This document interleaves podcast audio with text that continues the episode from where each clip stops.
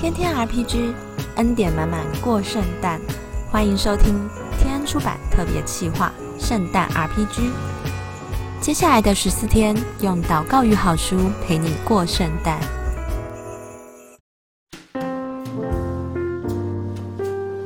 大家好，我是天恩出版的美编方存，今天要来跟大家分享一本好书，叫做《亲爱的，别把上帝缩小了》。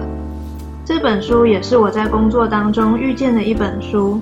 虽然它是二零零九年出版的书籍，但许多内容让二零二一的我依然觉得非常受用，而且值得深思。你会惧怕人吗？如果我直接这样问你，你可能会告诉我：“才不会嘞，人哪里可怕了？”但是如果你惧怕让人失望，或者就是你不能饶恕别人，甚至觉得别人理所应该要能做到每件事都令你满意，那就代表着在你的心里，这些人比全能的上帝都来得更大。他们的言行成为了你的满足，成为了你情绪的控制者，并且把上帝缩小到看不见。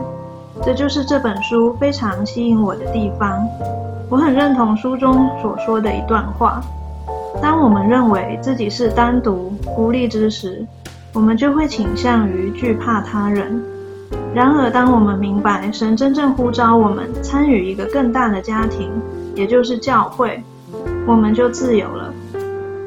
这段话我觉得很棒，因为在人与人之间的关系，很多时候会有各自不同的想法和行为。有时候魔鬼会趁机放大这些不完美，好像人感到受伤、失望而放弃关系，孤立自己。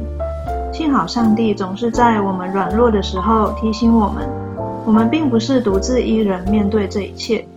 他是造天地万物的主，即使有许多人在面对的是受虐的问题，是言语的伤害，甚至是身体遭到严重的伤害，只要你愿意相信他能帮忙，他真的可以治愈这些受伤，未来也能够让你有重新再爱人的机会。如果你也在关系里面受苦，我想为你祷告，亲爱的主，求你祝福正在聆听的读者。即使我们理智上知道你是掌管万有的神，有时候我们还是很难靠着自己来胜过伤害。恳求你使我们在伤害的里面，不急着做反击，或是期待对方的回应，将我们的眼光提升在你身上，而非他人。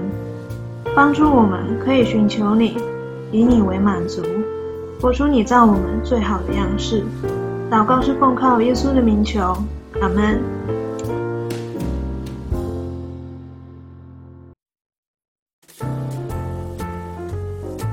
谢谢您收听圣诞 RPG。在十二月的平日，我们将用祝福与好书陪您一起倒数迎圣诞。节目的最后，和您分享。最暖心的礼物书，最优惠超值的圣诞礼品，都在天安出版官网。祝大家有个美好平安的圣诞月！我们下次见，拜拜。